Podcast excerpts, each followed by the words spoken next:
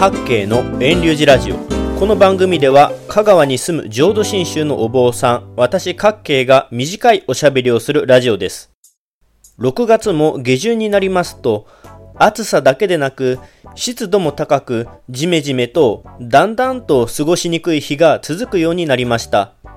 特にこの時期は蚊が飛び回るようになって耳元でブーンブーンと羽音を立てるのでとっても鬱陶しいですし外へ出るときは噛まれないように虫除け対策もする必要があります。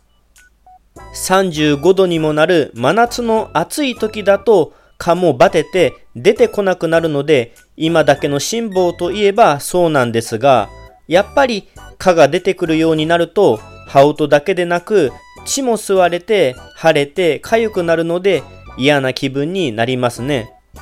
さて、蚊といえば夏の虫。夏の虫といえばことわざで飛んで火にいる夏の虫が思い出されます。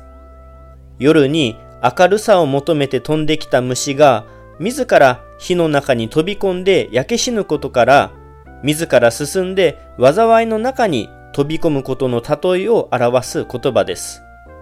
夜、家の明かりにつられて、外から虫が集まってくるのが嫌になってくるのがこれからの時期です。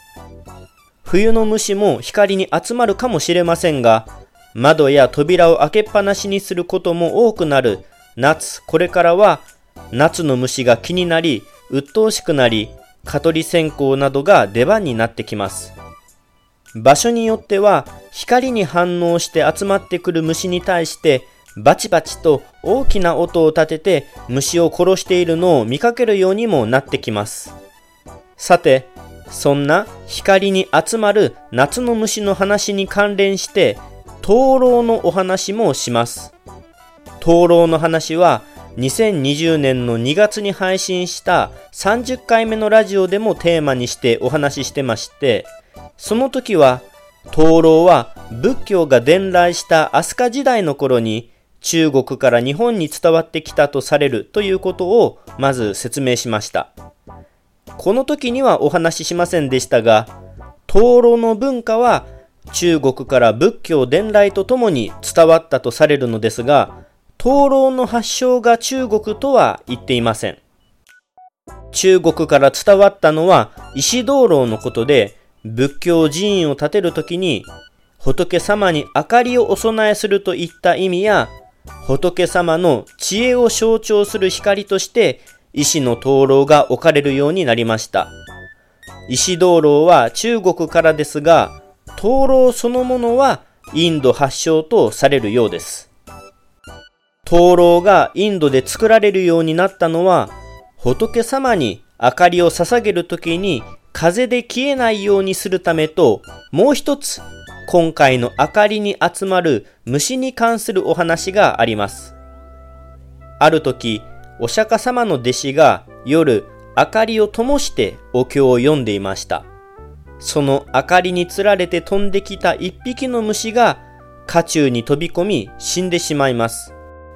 その話を聞いたお釈迦様は、竹を編んで籠を作り、紙を貼って虫が火に飛び込むのを防ぎ、仏道修行者の無用の殺生を防がれたと言います。